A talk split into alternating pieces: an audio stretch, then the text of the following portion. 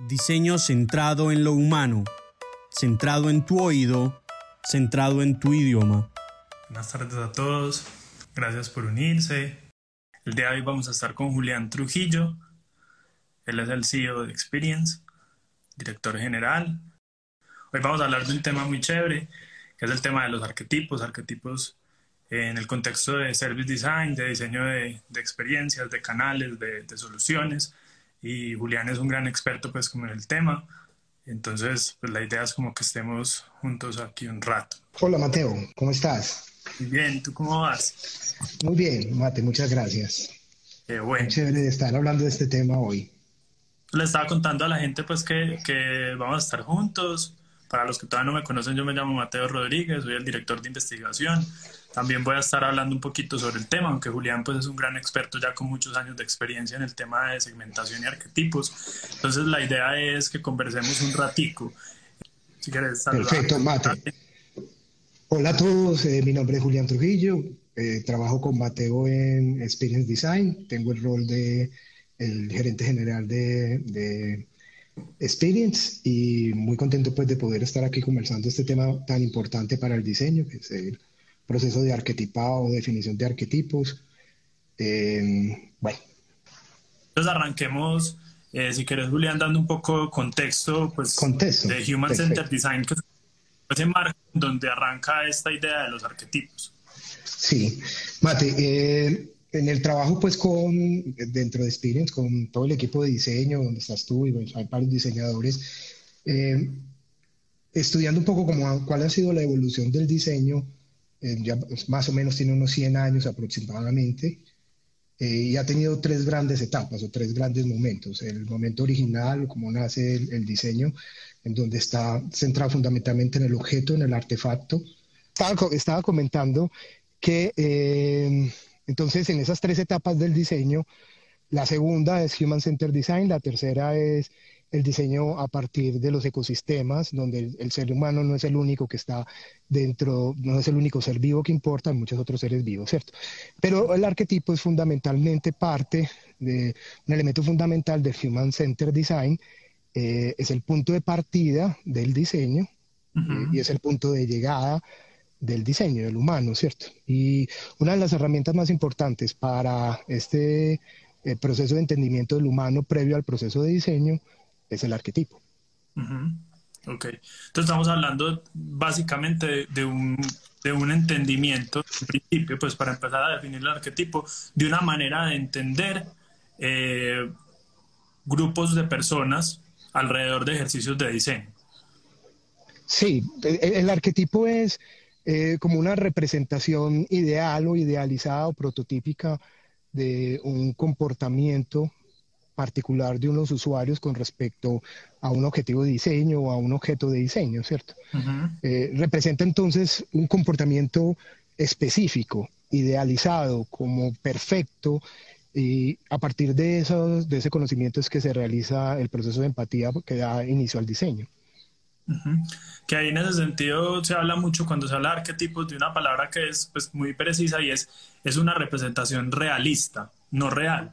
Es decir, pues que la idea es formarse la idea de, un tipo de persona que reconozcamos fácilmente, con el cual logremos entrar en empatía, que reconozcamos fácilmente sus características, sus cualidades, pero eso no quiere decir que todo el mundo tiene que ser así, ¿cierto? O que todo el mundo que está en un grupo es exactamente esas características, sino que es una ideación, una, como una agrupación de características con los cuales uno se hace una imagen muy clara de qué tipo de persona estamos hablando, por eso se habla de realista, no real, pero que no necesariamente depende de esas características específicas. A veces se, mueve, tiene como un marco de movimiento eh, esas características. Sí, es como, como una excusa para el diseño, ¿cierto? Es como lo que uno utiliza para, para hacer empatía con ese usuario y es de alguna manera una abstracción con respecto a, a unas cuantas eh, variables que son importantes dentro del objeto de diseño, ¿cierto? Entonces, eh, en, ese sentido, no existe necesariamente en la realidad tal cual o solamente algunos casos son iguales a ese arquetipo que uno define, eh, pero representa bien una idea de qué cosas son importantes para unos usuarios dentro de un objeto de diseño particular, ¿cierto? Entonces puede que difiera en la realidad y de hecho los usuarios lo hacen, difieren, no todos los usuarios. Al final es una como representación ideal, pues muchos clientes o posibles usuarios no son iguales a esa representación, pero sirve para generar empatía y hacer un buen diseño, un diseño mucho más ajustado a, los seres humanos a los que va dirigido. Súper, entonces hemos hablado de dos cosas, que nace del contexto de la evolución del diseño, específicamente alrededor de esta ola del Human Centered Design. Segundo, que es una representación ideal.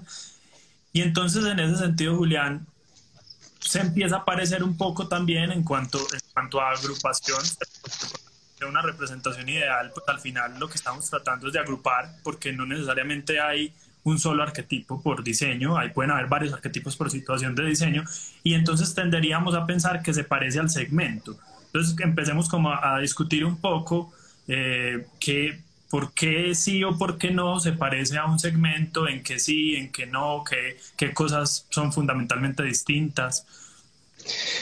Hombre, la confusión o el parecido con segmentos es alto eh, entonces vale la pena, como dices, eh, Mate, hacer pues una diferenciación, ¿cierto? El marketing, como todos sabemos, está fundamentado en el segmento, ¿cierto? La segmentación es lo que da, digamos, como la base inicial de todo el proceso de marketing, de ahí en el posicionamiento, la definición de producto, precio y demás, y demás variables de marketing. Eh, pero mm, la segmentación en marketing es, digamos, agrupaciones mucho más amplias, tiene muchos más elementos, especialmente en estos últimos años que hemos venido hablando tanto de segmentación de CRM o segmentación por valor, en donde hay clientes de alto valor para la compañía, de valor medio, de valor bajo, que es la segmentación que en las empresas de servicios más se usa. En ese caso, eh, esa segmentación pueden haber muchos diferentes comportamientos al interior de un segmento de esos para efectos del diseño. Por ejemplo, si uno fuera a hacer una APP para un, clientes de alto perfil de un banco, puede encontrarse en ese segmento perfectamente.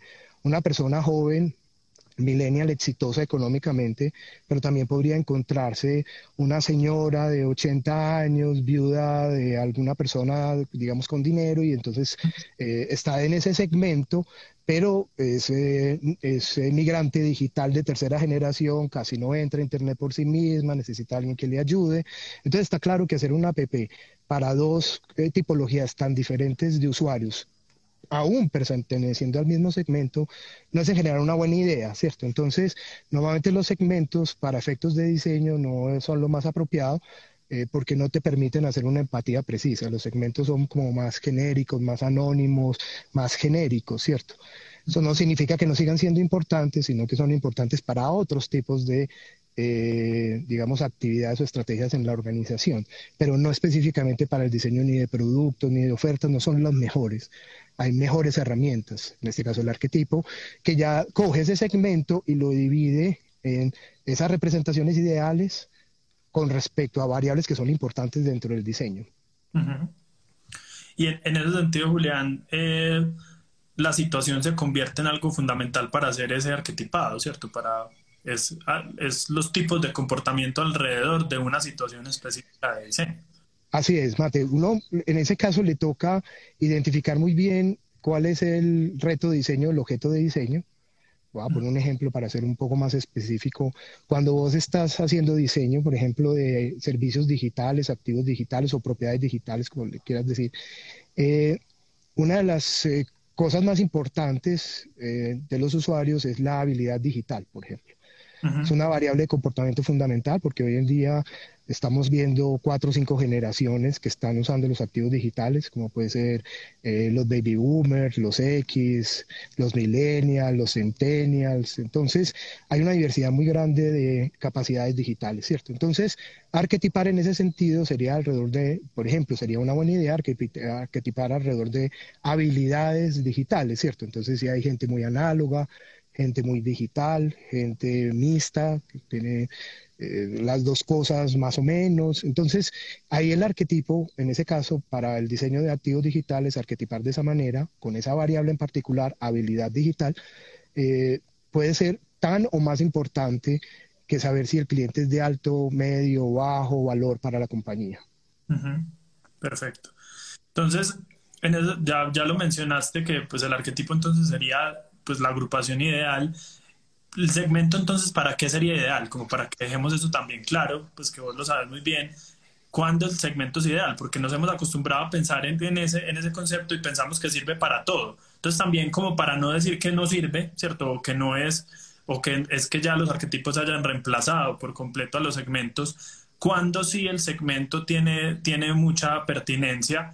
Eh, y cuándo sí el arquetipo, aunque el arquetipo ya dijimos que en, primer, en primera instancia en diseño, diseño de experiencias, diseño de servicios, pues tiene toda la pertinencia y toda la validez. Eh, pero ¿cuándo sí el segmento? El segmento, por ejemplo, para situaciones, como eh, la segmentación por valor del CRM, clientes de alto, nuevamente, clientes de alto valor, medio valor, bajo valor, que está muy, se usa muy fuertemente desde unos ocho años para acá, por ejemplo, sirve bastante para determinar niveles de inversión. ¿Cuánto está dispuesta la compañía a invertir en mantener y conservar un cliente particular, ¿cierto? Entonces, para ese tipo de estrategias de mantenimiento, retención, atención, canales, inversión en clientes, eh, perfecto, ¿cierto? Ahora, para hacer diseños específicos, Mate, ¿cómo? Para, por ejemplo, para la estrategia de precios serviría también. Para la estrategia de precios, sin duda, es probable que sea mucho más apropiado eh, la segmentación, por ejemplo, sería más apropiado.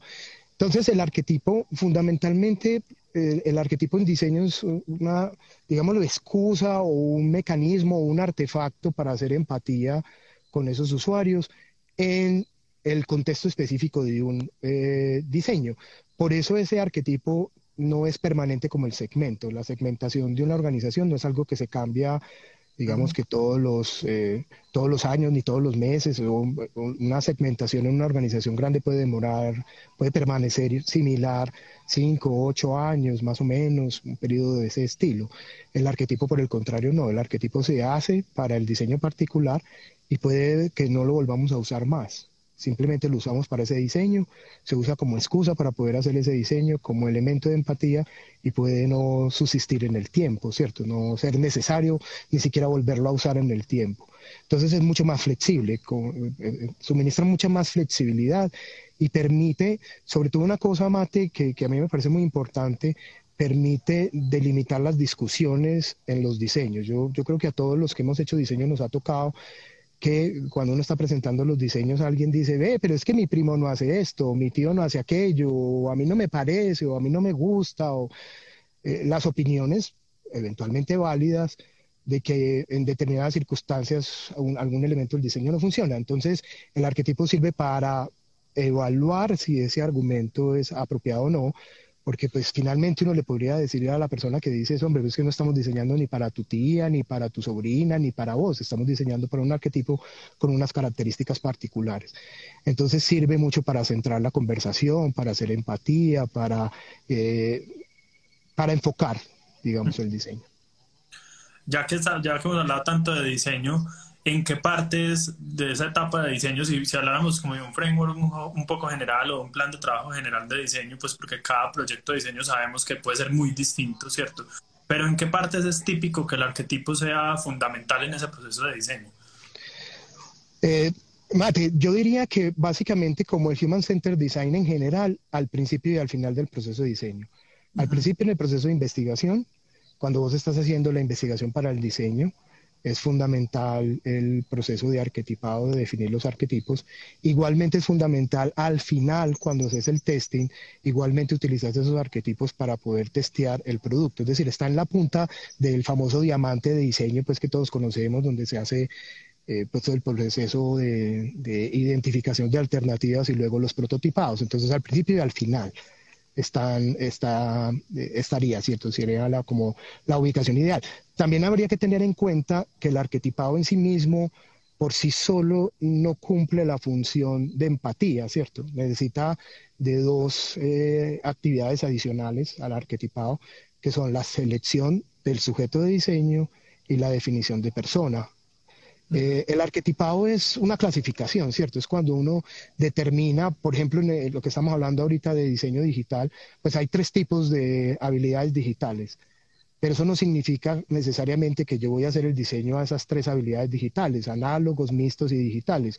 Puedo perfectamente seleccionar que lo va a hacer solamente para gente eh, muy digital, eso sería selección del sujeto de diseño, y luego personifico ese, ese arquetipo que selecciona, en este caso digital, entonces lo, puedo personificar con un millennial de tal edad, que usa tales redes sociales, que tiene tales equipos, que tiene eh, determinado comportamiento en redes sociales. Entonces estamos hablando de eh, tres cosas que van de la mano, el arquetipo, el sujeto de diseño o selección del sujeto de diseño, y la personificación o lo que llaman persona a través de diversas herramientas como un mapa de empatía y otras herramientas de investigación, ¿cierto? Entonces son realmente tres cosas, arquetipo, selección de sujeto de diseño y persona.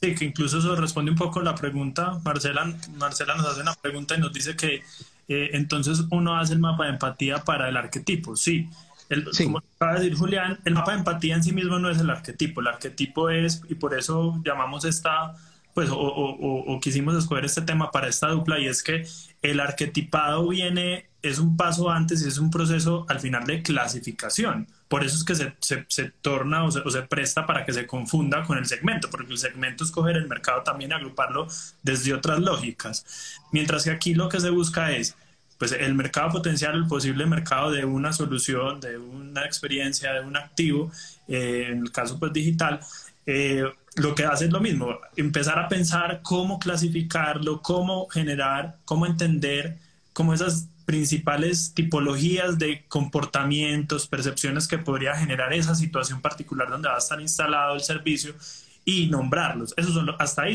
es lo que se llama normalmente arquetipado o a lo que Julián se está refiriendo con arquetipo.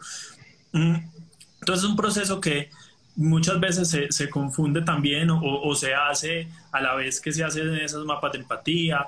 Eh, entonces no es que sea exactamente así, pero viéndolo categóricamente o esquemáticamente sí son tres procesos distintos, arquetipar, pues seleccionar el sujeto de diseño y caracterizarlo o hacer empatía con él o construir la persona de cada uno de esos arquetipos.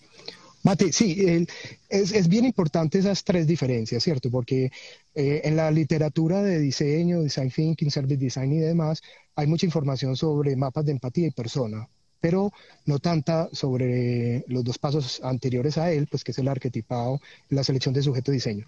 El arquetipado en general es determinar todos los posibles comportamientos que hay con respecto a las variables objeto de diseño. Vamos a poner un ejemplo, otro ejemplo diferente. Eh, en algún ejercicio hicimos uno para viajes, para temas de viajes. Entonces identificamos, pues, por ejemplo, la segmentación tradicional de viajes está dada por características eh, de ciclo de vida, ¿cierto? Esa es la segmentación clásica. Entonces, por ejemplo, eh, personas solteras, personas casadas, personas en familias pequeñas, familias con los hijos grandes, jubilados, esa es como la clásica, ¿cierto? Sin embargo, eh, lo que no atiende esa segmentación es que cuando yo estoy buscando experiencias de viaje, una misma persona puede transitar por diferentes experiencias de viaje, ¿cierto? Por ejemplo, yo puedo viajar de negocios de una manera, viajar con mis amigos de otra manera, puedo viajar con mi esposa, solo con mi esposa, de otra manera, puedo viajar con mis hijos de otra manera, viajar con mi familia completa de otra manera. Entonces, realmente, en ese caso particular, eh, para uno arquetipar ahí es cuál es la experiencia que estoy buscando. Eh, eh, encontramos una variable, pueden haber otras variables, pero la que encontramos fue cuál es la experiencia que la gente busca, ¿cierto?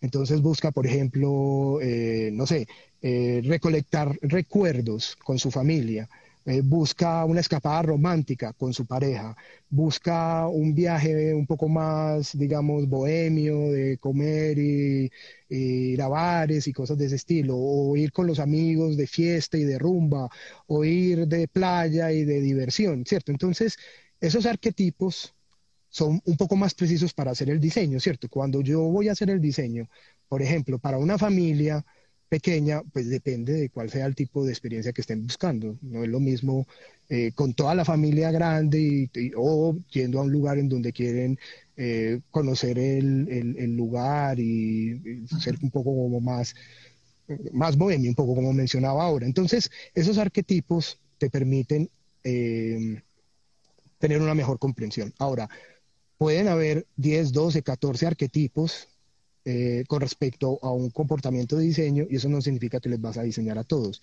Ahí es donde viene la selección del sujeto de diseño.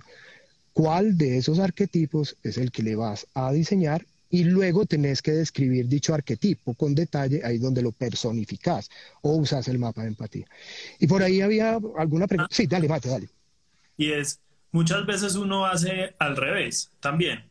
Hallas los arquetipos y antes de seleccionarlos haces una capa previa de empatía y personificas algunos, ¿cierto? Supongamos en ese ejemplo que decía, salieron 14, pues obviamente personificar y hacer empatía de 14 va a ser un gran esfuerzo, pero uno sí puede pues empezar a, decantar y decir, no sé, voy a, a personificar, entender estos tres, que son como tres puntas distintas, para ya luego cuando los entienda ya seleccionar el sujeto de diseño. Entonces, no necesariamente es en, en ese orden que estás diciendo, pero sí son esas tres etapas en, en algún momento arquetipar, sujeto de diseño y mapa de empatía. Por ejemplo, alguien mencionaba, mapa de empatía es una herramienta, si la consultan en, en, Internet sale bastante, bastante, con bastante información, pues es una herramienta que se usa mucho para hacer, nuevamente, como su nombre lo dice, empatía. Mapa de empatía es básicamente una plantilla donde se reflejan algunos aspectos, un formato, una plantilla, un template, en donde hay algunos aspectos típicos eh, que describen un cliente, ¿cierto? Un posible cliente o un posible usuario, eh, como puede ser, no sé, lo que oye, lo que ve, lo que hace, lo que busca, los trabajos que realiza, una descripción de su vida personal. Eso es un mapa de empatía. Eh, ahora, no siempre son iguales, ¿cierto? Los mapas de empatía, cada circunstancia de diseño tiene un mapa de empatía diferente. Por ejemplo, si yo estoy nuevamente haciendo digital, ¿A qué me voy a hacer referencia fundamentalmente? Al uso de los contextos digitales, redes sociales, equipamiento, calidad del acceso, eh, nivel de confianza en lo digital, experiencia con lo digital. Mientras que si lo voy a hacer con viajes, como estábamos mencionando, es eh, si toma fotografía, no toma fotografías, en qué se va, con qué, con qué personas va, eh, qué tipo de actividades le gusta realizar, a qué tipo de hoteles le gusta ir, a qué tipo de eventos le gusta ir. Entonces, cada mapa de empatía, nuevamente, cada una de esas herramientas son contextuales del diseño cada diseño es diferente, cada reto de diseño es diferente, por tanto, cada reto de diseño tiene un arquetipado, una selección de sujetos de diseño y un mapa de empatía. Aquí hay muchas preguntas, Julián. Yo creo que antes de seguir vamos solucionándolas. Dale, adelante, Mate. Me parece buena idea. Nos dicen, ustedes afirman que un arquetipo es hacer un perfil psicográfico. Yo diría que no. Mm, porque, porque básicamente no es que difiera, por ejemplo, el segmento en que el segmento son variables demográficas y el, y el arquetipo variables psicográficas, porque a veces las variables demográficas son también muy pertinentes para para la situación de diseño. Todo depende de la situación de diseño. Entonces, no es necesariamente un perfil psicográfico. Si tiene de pronto una cualificación un poco más empática, un poco más alrededor de percepciones, comportamientos, dolores, y eso podría hacer que tienda hacia un perfil psicográfico, pero no, es, pues, no, no se corresponde directamente con lo que es un perfil psicográfico. Mate, diría uno como para agregar a lo que estás diciendo que si uno fuera a hacer un paralelo, ¿qué variables son frecuentes en un arquetipo versus las que versus los tipos de segmentación, se parecería más, más que a la segmentación psicográfica tendría elementos de la segmentación demográfica. ¿Por qué elementos de la segmentación demográfica? Porque uno describe demográficamente el arquetipo. Dice, es una persona en este rango de edad, eh, vive más o menos en este estatus social, en estas ciudades, tiene este nivel de educación, o sea, utiliza variables demográficas para su descripción. Adicionalmente, utiliza variables comportamentales, hace esto, aquello, lo otro, lo de acá no hace esto, no hace aquello, no hace lo otro, son variables comportamentales y también utiliza lo que llaman variables de beneficio buscado. Le gustaría que pasara esto, le gustaría que pasara aquello, la tarea que tiene que hacer o el job studio que tiene que hacer son estos, no quiere que le pase aquello, lo que le aburre es esto, ¿cierto? Entonces, si uno lo fuera a equiparar con las variables clásicas de segmentación, entonces en el arquetipado se usa las variables con frecuencia demográficas, comportamentales y de beneficio buscados, una mezcla entre las tres. Pero nuevamente es temporal, específico, de uso concreto, no es para toda la organización, ni para todos los momentos, ni para todas las variables, ni se usa en muchos diseños, es específico y concreto. Nos dicen también eh, que si consideramos que si el buyer persona es lo mismo que el arquetipo. El, buyer persona es el persona, es la tercera fase que estamos mencionando, es la descripción. Piensen que buyer persona, mapa empatía, persona, que son tres eh, maneras de decirle algo similar, son la descripción que uno hace, la manera en que uno describe el arquetipo. Pero el arquetipo es el mapa donde están las variables que uno utiliza para hacer... Eh, para clasificar. Eh, la clasificación, ¿cierto? Entonces, por ejemplo, estás haciendo sistemas de pago. Entonces uno va a hacer sistemas de pago, entonces eh, puede tener dos variables. Eh, una variable puede ser sistemas de pago digitales, por ejemplo. Entonces una variable podría ser para arquetipar si es análogo, mixto, digital, como mencionamos hace un rato. Pero la otra variable, sí, que es la habilidad digital. Pero la otra variable podría ser eh, el tipo de qué tan las responsabilidades financieras. Entonces, si las responsabilidades financieras son bajas o altas, si las responsabilidades financieras son altas, entonces la gente tiene que pagar la hipoteca, el carro, la tarjeta de crédito, el colegio de los muchos más elementos de pago. Mientras que una persona que tiene bajas responsabilidades de pago, pues entonces solamente paga de pronto una tarjeta de crédito, la moto y se acabó, ¿cierto? Entonces miren que ahí hay dos variables y tres. Entonces, dos por tres, dos variables en un lado, tres en el otro, en principio darían seis arquetipos. Sí, más o menos dan como seis intersecciones, pues dan seis intersecciones. en una matriz XY, pues básica. Sí, en una matriz que en general uno cuando arquetipa eh, trata de simplificar un poco. Nuevamente, hay procesos de segmentación muy sofisticados, multivariados, que pueden tener 60, 65 variables, pero suelen producir segmentos que son de difícil comprensión a la hora de diseñar porque es 65 variables. Entonces, nuevamente, en el arquetipado, como la idea es hacer empatía, uno trata de hacer una simplificación específica para el diseño, entonces puede ser que terminen dos o máximo tres variables y en unos cuantos, ocho o diez arquetipos. Esos ocho o diez arquetipos selecciona dos, tres arquetipos, que es el sujeto de diseño, y luego cada uno de esos arquetipos lo describe. Lo describe usando la plantilla de Buyer Persona o de mapa de empatía, ¿cierto?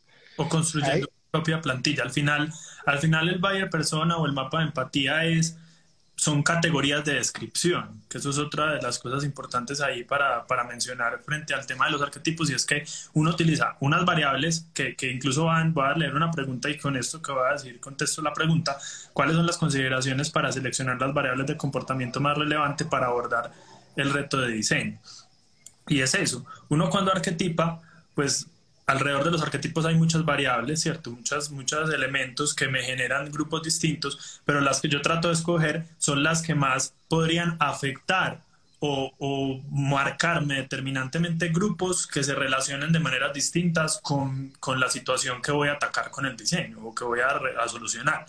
En ese sentido, eh, aparecen unas variables de clasificación que son las que yo tengo sobre todo en cuenta en el ejercicio de, arquetipado, es decir, de identificar muy bien los grupos, y aparecen otras variables de caracterización o descripción, que son las que yo uso en el mapa de empatía. Entonces, desde ahí yo también podría diseñar mi mapa de empatía complementando un poco lo que decías es, es ideal porque el, el, ejercicio de diseño, pues las herramientas nos facilitan mucho para ir adoptando y entendiendo la metodología, pero también siempre deben, ponerse un poco, no en duda, sino pues ponerse como eh, en, en, cuestión en el momento del diseño, porque hasta las mismas herramientas se podrían diseñar, ¿cierto? Un buen ejercicio de diseño no solo diseña el producto, final, sino su metodología para adaptarse al reto y para tratar de hacer muy buena empatía, por ejemplo, en el caso de la investigación, o muy buena ideación en el caso del momento de crear, eh, o muy buen prototipo, ¿cierto? Entonces, en ese sentido, eh, aparecen esos dos tipos de variables y las más relevantes pues son las que más me determinen modos diferentes de comportarme frente a la situación. Y esa es también un poco la lógica cuando uno está buscando identificar sus arquetipos, es cruzar, iterar alrededor de varias variables que no sean correlacionables entre las dos que estoy usando eh, y tratar de, buscar cuáles dos me generan unos grupos más claros que yo vea de comportamiento frente a una situación. Mate, y, y para complementar lo que estás diciendo, completamente de acuerdo, y es, hombre, uno tiene que sentarse en el reto o objeto de diseño y pensar con pensar primero pues tiene que investigar y conocer bien el objeto de diseño y el, y el contexto de diseño. Para eso hay otras herramientas como el System Map y otras herramientas que iremos conversando en, estas, en estos live. eh, que le permitan a uno entender bien el contexto de diseño. A partir de ese contexto de diseño, voy a poner un ejemplo. Eh, el diseño, el rediseño de los procesos de matrícula de una universidad, ejemplo, es algo que hicimos hace algunos meses. Cuando entonces uno piensa alrededor de eso, bueno, ¿cuáles son las variables que son importantes en términos de ese diseño? que me permite entender a los usuarios y hacer un diseño del proceso de matrícula mucho mejor?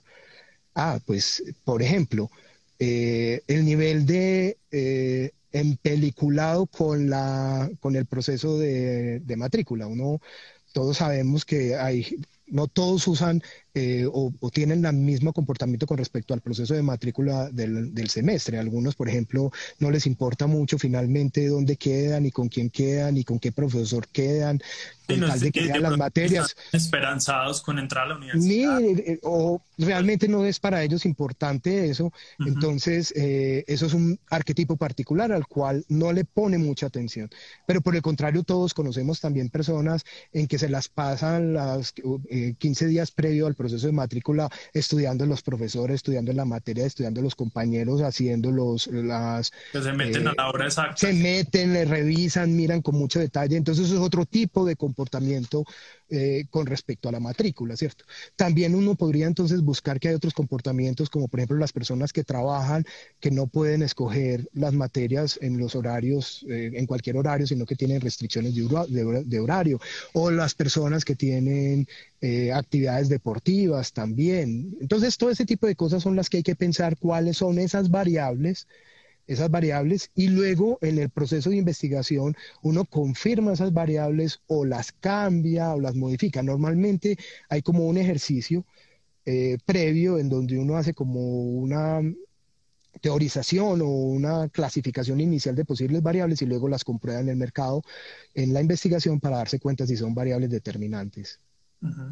Por acá nos preguntan también que cuál es la metodología para el mapa de empatía, por eso llaman clientes, cuál es la, en cuál base, en cuál data se basan. Pues repetimos, el mapa de empatía, básicamente si googlean ahí eh, de una les va a salir, eso es un formato que tiene unas categorías de descripción, que piensa, que oye, que siente, dolores, ganancias, el nombre de la persona, es muy básico. Eh, eso se puede hacer, incluso, pues se llama mapa de empatía, porque yo lo podría hacer por empatía, por pura y neta empatía, tratar de... En equipos de trabajo. Sí. parar de, tratar de pararme o ponerme en los zapatos de ese arquetipo que estoy identificando y bajar yo mismo el mapa de empatía con esas categorías, imaginándome o pensando qué puede dolerle a esa persona, qué puede pensar. Por eso se llama mapa de empatía. Ahora, que yo puedo llenar un mapa de empatía haciendo unas encuestas telefónicas también. ¿Cierto? Eh, y puede ser ese o puede ser otro, vuelve lo mismo. Nos basamos en la data que sea relevante o en los datos que sean relevantes para la situación de diseño y para describir esta persona de cara a, inspirarnos y a tener elementos para decidir en el diseño. Eh, Mate, como para redondear un poco las, las maneras en que uno puede, primero, en, ese mapa de empatía uno identifica cuáles son las variables que va a contener la plantilla de mapa de empatía. Eh, normalmente nuestra recomendación es nunca usar las que baja uno de internet, ¿cierto? Casi nunca son las ideales para un contexto de diseño particular, es simplemente una guía. O sea, uno diseña pues la plantilla como lo mencionaste hace un rato. Luego que uno ya tiene esa plantilla del mapa de empatía, ¿Cómo eh, llena el mapa de empatía? Lo puede llenar de tres maneras que mencionaste para redondear un poco la idea. Es, Una manera es eh, con un equipo de expertos, de personas que estén relacionadas con eh, los clientes, por ejemplo, fuerzas de venta, gente de marketing, gente de las operaciones de servicio. Entonces uno puede reunirlos y llenar dicho mapa de empatía. Normalmente puede tener una precisión del 60, 70%. si la gente conoce bien su mercado, el 60-70% para muchas ocasiones es suficiente, para otras no, ¿cierto? Ya cuando uno quiere tener mucha más precisión, recurre o a una metodología cuantitativa, cuestionarios y demás, pero eh, en la, investigación cuantitativa no es la mejor para llenar un mapa de empatía porque se pierde mucho de la riqueza y de la variedad y de la profundidad. Entonces, normalmente la cuantitativa no es la mejor idea. Lo mejor es ir a las cualitativas, por ejemplo, entrevistas etnográficas, la observación eh, participante o no participante, que son técnicas eh, etnográficas que, por ejemplo, del mundo de la antropología, y con esas uno llena el mapa de empatía. En ese caso, ya con una muestra, que normalmente son muestras pequeñas, ¿cierto?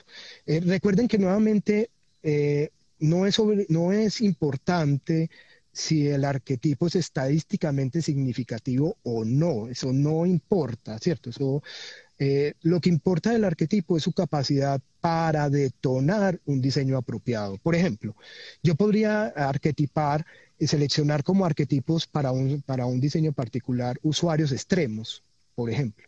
Es el ejemplo usuarios que es muy lindo y es, si uno ve el, usuario para el que se para normalmente la arquitectura a diseñar es el usuario que quizás pues en, términos de estadísticos es el que menos pesa de todos los posibles segmentos, que en este caso es por ejemplo las personas con limitaciones de movilidad.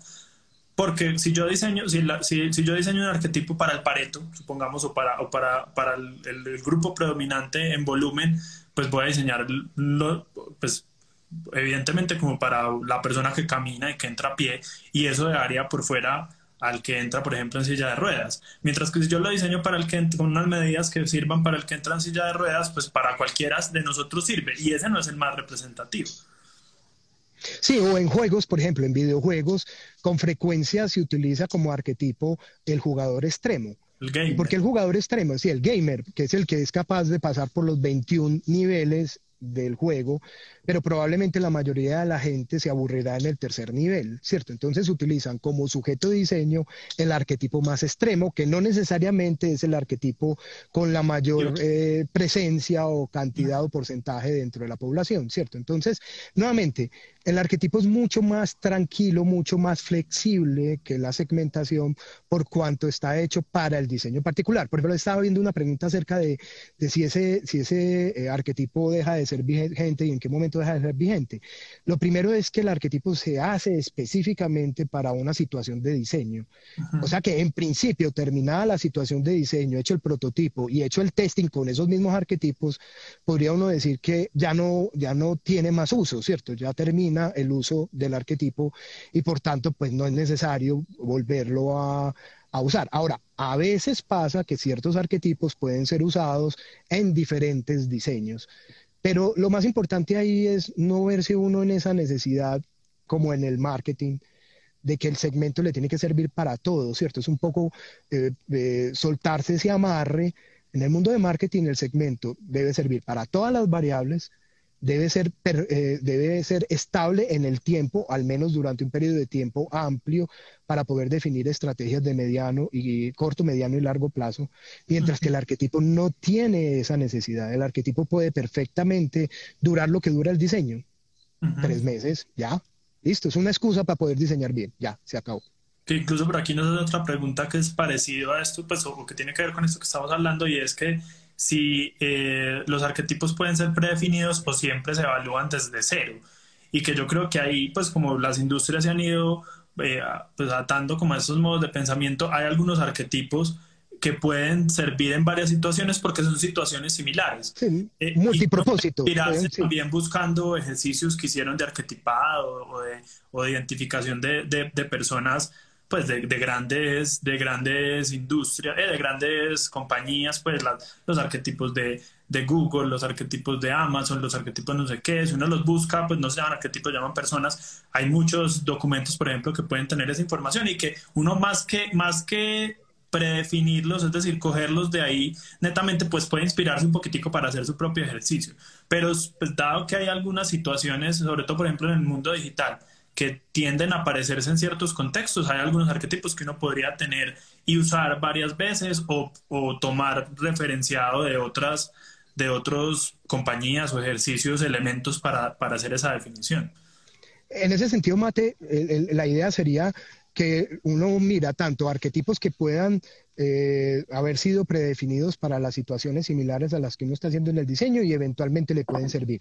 Por ejemplo, en digital es frecuente que uno utilice nuevamente la habilidad digital, que es un arquetipo de uso ampliado, eh, amplio en el mundo digital. Pero normalmente uno lo que hace también es eh, pensar nuevas variables que sean interesantes para hacer arquetipos más específicos a la situación de diseño. Nuevamente, el objetivo de un arquetipo es básicamente generar empatía con esos usuarios, entender bien a los usuarios. Y el segundo, detonar un diseño bueno. O sea, no importa si el arquetipo al final lo consiguió uno afuera, lo complementó, lo cambió, lo tuneó, lo fue, lo buscó, se lo creó con variables adicionales, hizo una mezcla entre los dos. Es una herramienta flexible. Aquí la clave es una herramienta flexible, no es la segmentación de marketing que es muy rígida, estática en el tiempo. Eh, vuelvo, insisto, muy útil para otras cosas, pero no para ejercicios de diseño que toman tres meses, seis meses, un mes. Bueno, y otra pregunta por aquí. ¿Cómo sacar arquetipos cuando el usuario son todos? Por ejemplo, todos los ciudadanos de Medellín digamos, un proyecto de la alcaldía o simplemente como usuarios así abierto? nuevamente, ahí hay una diferencia entre arquetipar y seleccionar los arquetipos a los cuales va definido el diseño. Independiente de que una herramienta, servicio o producto sea de uso general, uno arquetipa, ¿cierto? Arquetipa es de, determina posibles agrupaciones o comportamientos ideales. Entonces, digamos que si es una ciudadanía, le salgan, no sé, 15, 20 arquetipos, vamos a suponer. Ahora, en principio la herramienta podría atender los 15 o 20, pero uno lo que hace es seleccionar algunos de ellos a quien va dirigido el diseño, sobre los que vos pensás el diseño, sin embargo, otros pueden usarlo, ¿cierto? Pero siempre es necesario, si haces Human Centered Design, decir que estás haciendo el diseño para 3 millones y medio de personas en la ciudad, probablemente lo que terminas haciendo es diseño basado en el objeto, basado en las funciones, basado en el procedimiento y no en los humanos que están ahí. Entonces, por eso el ejercicio no venga, voy a hacer el arquetipado, escojo unos cuantos arquetipos que representen, por ejemplo, los extremos. Entonces, si yo lo quiero hacer muy incluyente, entonces pongo, eh, no sé, extremos, pongo entonces personas con niveles educativos altos, niveles de ingresos altos. Por ejemplo, recuerdo que hace algunos meses también hicimos una para biometría un arquetipado de biometría. Y los arquetipados de biometría, eh, piensen que la biometría para un banco, una institución grande, debe ser para 10 millones de usuarios que hay estratos 1, 2, 3, 4, 5, 6, gente con los dedos completos, por ejemplo, para huellas, o gente que trabaja en obra y tiene problemas en las huellas o en los dedos, o puede faltarle, pues tener algún problema físico en la mano. Entonces uno lo que hace es escoger esos arquetipos, entonces un arquetipo extremo. Entonces una persona que por su labor, entonces tiene los temas de los dedos casi borradas y demás, en el otro lado las condiciones ideales. Entonces lo que uno hace es escoger arquetipos en una circunstancia de inclusión, arquetipos muy diferentes unos de otros para, eh, para eh, identificar que el diseño que estás haciendo sirve a esos diferentes arquetipos, ¿cierto? Y otra de las cosas, Julián, ahí de cara, por ejemplo, a esos, a esos panoramas amplios o mercados muy amplios, es que a veces eh, uno puede incluso en el ejercicio de diseño escoger uno o dos sujetos de diseño. Eso no quiere decir necesariamente que vayas a hacer dos experiencias distintas, pero sí que los vas a tener como marco referencial o como inspiración durante el proceso de diseño. O la combinación de dos, pues combinación de, de, de, varios, como para pivotear y tener ahí un marco más amplio. Así es, así es. Em, aquí, no sé, Mate, si tienes otras, otras preguntas de pronto que podríamos resolver. Sí, por aquí preguntan que ahorita mencionaste escenarios eh, product centric, pues producto céntrico, usuario céntrico y sistema céntrico y cómo, que cómo se utilizan los arquetipos en los sistemas. Eh, nuevamente los arquetipos es una característica típica de Human Centered Design, ¿cierto? Mm, en el diseño, digamos, basado en objetos o en ecosistemas, eh, puede ser una herramienta, pero no es tan definitiva, ¿cierto? El Human Centered Design es absolutamente clave. Ahora, esos usuarios son un elemento de dicho ecosistema, ¿cierto? Es el principal elemento para el Human Centered Design, nuevamente. Porque cuando uno va a hacer un, eh, en general, ahora lo que hacemos es diseño de ecosistemas o sistemas, ¿cierto? Hace mucho rato, eh, obviamente se hace también, pero ahora somos mucho más conscientes de que estamos diseñando ecosistemas o sistemas complejos. Para el Human Centered Design, el elemento fundamental de ese ecosistema es el usuario o cliente o los seres humanos a los que va dirigido el diseño. Pero el sistema incluye otros elementos, por ejemplo, el objeto, incluye los recursos, incluye los canales de contacto, interacción, incluye otros tipos de públicos diferentes a los usuarios, como, eh, eh, como pueden ser eh, el gobierno, las empresas, la competencia, otros. Entonces, básicamente, el arquetipado es la herramienta para determinar el elemento fundamental de ese ecosistema, que para el Human Centered Design, el elemento fundamental del ecosistema son los seres humanos. Para el System, eh, el ecosystem design, los seres humanos es uno más con la naturaleza, ¿cierto? Entonces ya, ya, hay otros. Y que incluso hemos visto mezclas, Julián, pues mezclas de, de, de ecocéntrico con human centered, y es que, por ejemplo, en ese ecosistema pueden haber diferentes públicos, es decir, proveedores, clientes, eh, empleados, y se le hace el arquetipado a cada uno, ¿cierto? Lo que es un, factor humano en ese ecosistema si uno quiere hacer, ponerle esa capa de Human Center, lo que termina haciendo es arquetipar o hallando diferentes grupos para cada público diferente y se convierte en un, en un proyecto mucho más complejo, pero, pero que también hace lo mismo que estamos diciendo. Mate, y creo que eso que acabas de decir está interesante. En una definición que hicimos hace poco, no sé si recuerdas, de arquetipado para un centro comercial grande en Colombia, eh, pasaba eso que estás relatando, ¿cierto? Hay diversos tipos de públicos. Como un centro comercial tan grande están entonces los usuarios o compradores del centro comercial, que es como el público principal, pero también otros públicos que son, entonces esos se arquetipan de una manera, ¿cierto? Tienen unas características particulares. Pero también hay otro público que son todo lo que circunda el centro comercial, eh, tanto viviendas como los vecinos del centro comercial, entonces eso se arquetipa de otra manera. Como también es un centro comercial que tiene uh, vivienda, entonces eso se arquetipa de otra manera y adicionalmente tiene hotel, que también se arquetipa de otra manera. Entonces uno termina en algunos diseños de alta complejidad con cuatro o cinco públicos y cada uno de esos públicos arquetipado diferente. Entonces, un, ecosistema de alta complejidad podría tener cuatro o cinco públicos, cada uno de esos públicos dos, tres o cuatro arquetipos. Es decir, está uno haciendo un diseño que a la vez eh, debe ser capaz de satisfacer las necesidades de cuatro arquetipos del público uno, tres arquetipos del público dos, tres arquetipos con diferentes ofertas. Y lo mismo pasa, por ejemplo, en plataformas, en plataformas digitales donde hay más de un público. Por ejemplo, piensen en Uber, eh, que hay públicos, están los, las personas que transportan, eh, los transportadores, las personas que usamos los viajes o en Airbnb, que están las personas que ponen las casas en alquiler o las viviendas en alquiler y los que queremos eh, salir de vacaciones.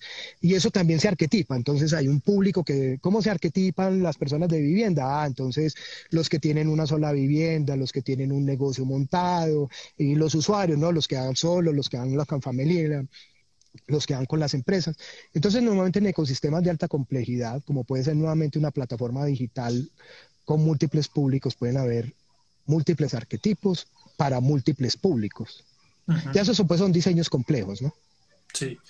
Por aquí una última pregunta, yo creo igual también para que vayamos cerrando, porque nos quedan cinco minuticos. Eh, se maneja un arquetipo por campaña. Supongo que estás preguntando eh, alrededor como del tema de, de comunicación.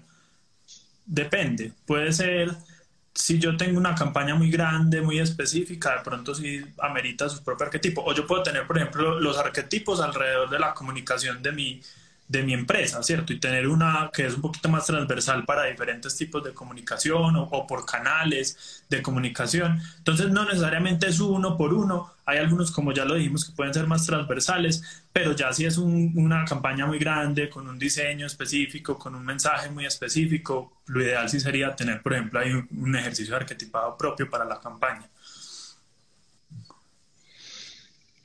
De acuerdo, sí. Sí, nuevamente el arquetipado es mucho más típico para el diseño de, no, no tanto de una campaña de comunicación, sino más para cosas como el diseño de un producto, de un servicio, de un canal, de una experiencia, de una interfase de usuario.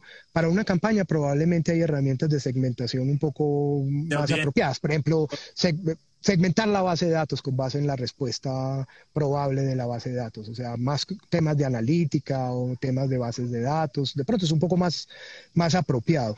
Nuevamente el arquetipado no es una herramienta, y yo creo que eso, sirve para, para, rematar, es una herramienta que sirve para todas las circunstancias, sirve para unas circunstancias de diseño específicas, es mucho más valiosa en esas circunstancias que la segmentación y otras, eh, otras estrategias de Big Data, digamos que es una estrategia de Small Data realmente para eh, obtener empatía y hacer mejores diseños. Bueno, no, yo creo que vamos entonces finalizando. Muchas gracias, Julián, por, por unirte. A vos, Mate. No sé, Julián, despedite. a, todos, muchísimas gracias. Mate, mil gracias. Eh, espero que nos sigan acompañando. Van a haber temas muy interesantes. Por favor, nos mandan, como dije, Mate, otros temas que quieran eh, conocer de Service Design, diseño en general, innovación y digital. Bueno, muchas gracias, Julián. Chao, Mate, que estés bien. Gracias. Chao. Por unirse.